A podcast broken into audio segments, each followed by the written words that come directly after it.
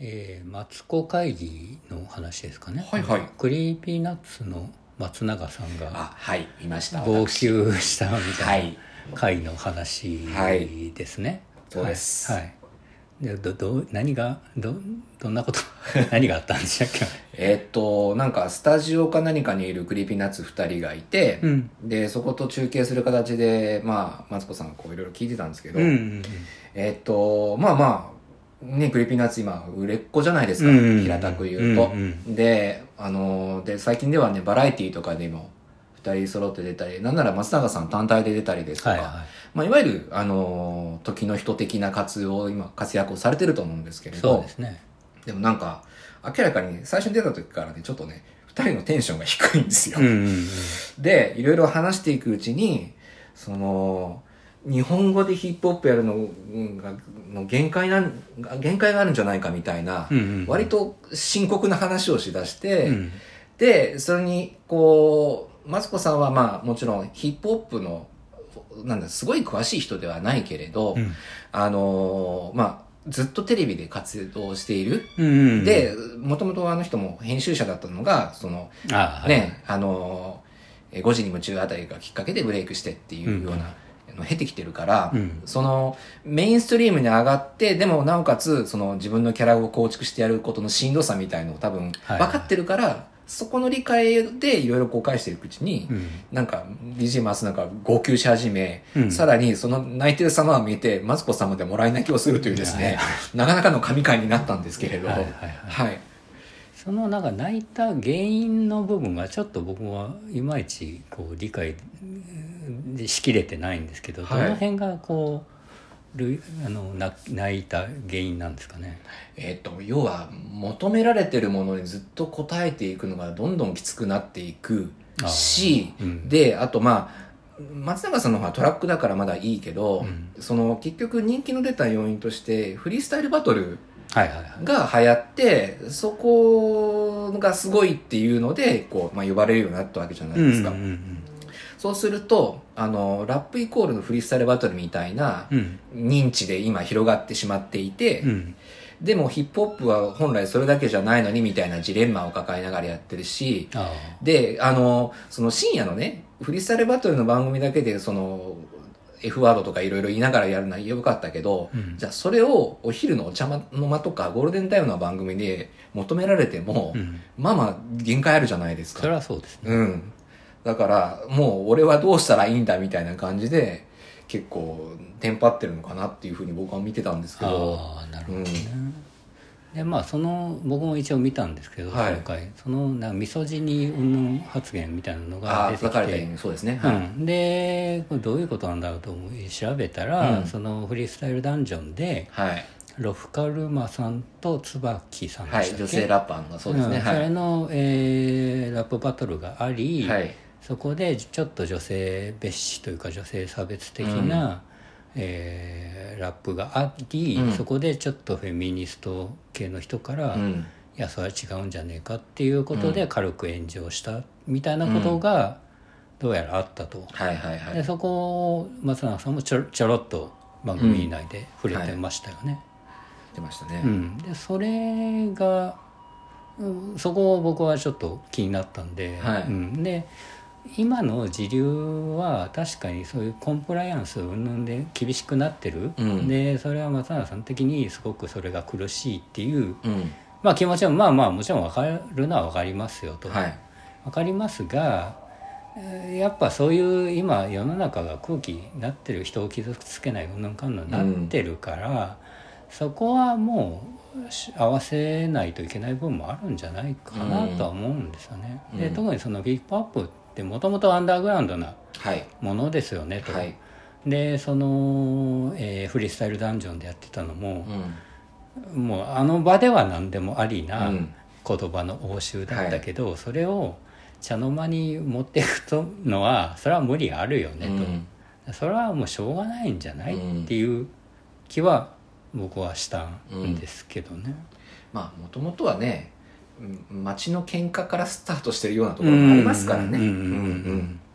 でまあそれはそれで別にそれはそれでアンダーグラウンドの世界でうんやっとけばいい話であって、うんそこをまあ切り分けてメジャーなシーンではメジャーでやれることをやれる範囲でうんやっていった方がいいんじゃないと僕は思いましたけどうね。んうんまあまあ見て目から分かる通りあのお二人ともなんだかんだね真面目だし、うん松永さん多分ちょっと生真面目な領域だと思うので、うんうんうんあの自分たちがそれをやらなきゃいけない的な脅迫観念も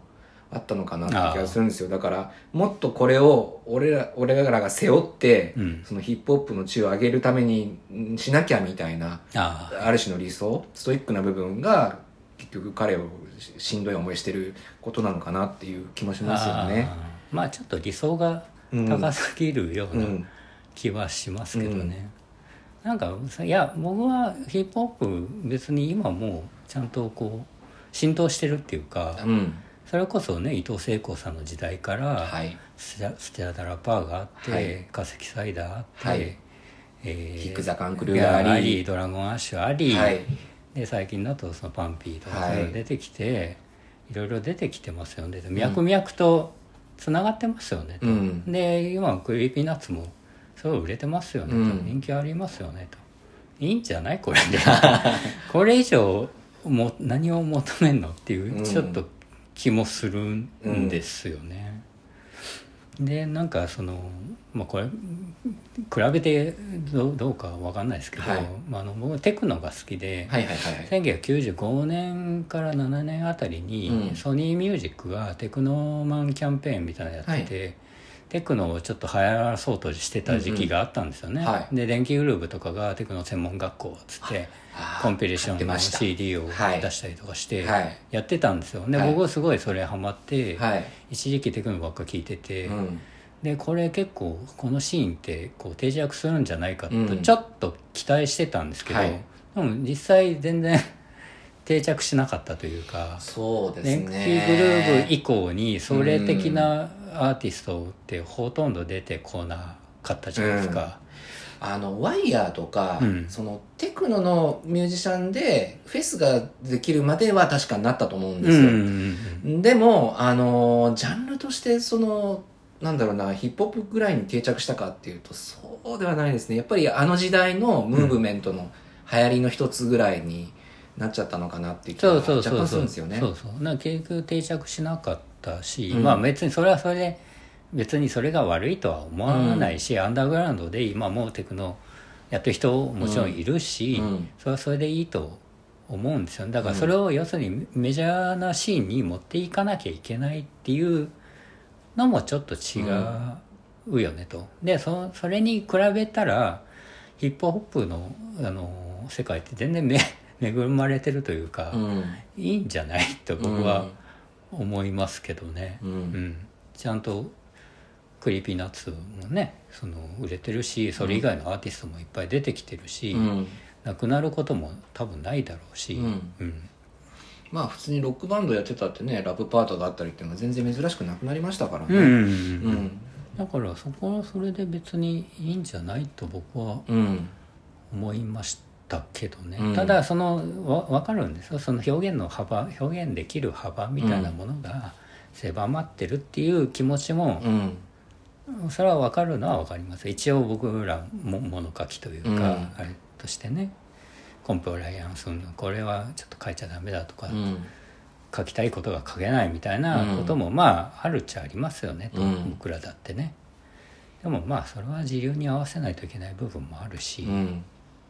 みたいなとこですかね、うん、あのその松永さんの件でちょっとふと思い出したのが、うんあのプロボクサーの内藤選手一時期よくあのバラエティーとかに出てた時期あるじゃないですあーうんはいはいはか。いであの例のあのあの三輪さんが出てる三輪さんと江原さんが出てる番組か何かの時にあーはいはいひな壇の後ろにいたら急になんかもごもごし始めて、うんやっぱりスタジオで泣き始めたみたいなことがあって。へで結局ねやっぱりお仕事いっぱいある時って、ーうんいろんな人が寄ってたかってのになるらしいんですよあー怪しげな人たちもうんう含んうめんて、それにどうも疲弊したらしくて内藤さんもあーもう何も言えないみたいな感じになってだからひょっとするとううクリーピーナッツ周りもそういう状況だったりするのかなっていうあー人気者ゆえにねうんうんそのもうちょっとするんですよねまあいろんな人がいろんなことを言いますそうからねそうそうそうそうでそれに全員に答えられるなんてさ無理ですからね、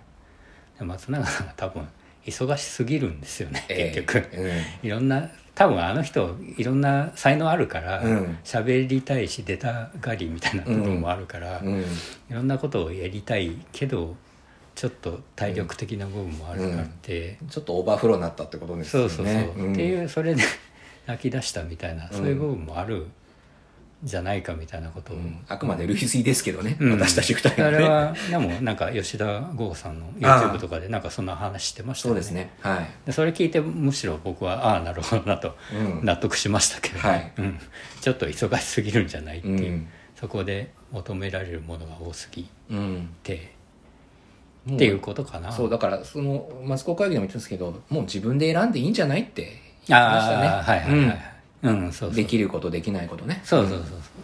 全部の要求に応えることはもうさ無無理ですからね、ううんんっていう感じですかはいね、ということで最後は松永さんあの頑張れあ落ち着けみたいなことになってま すが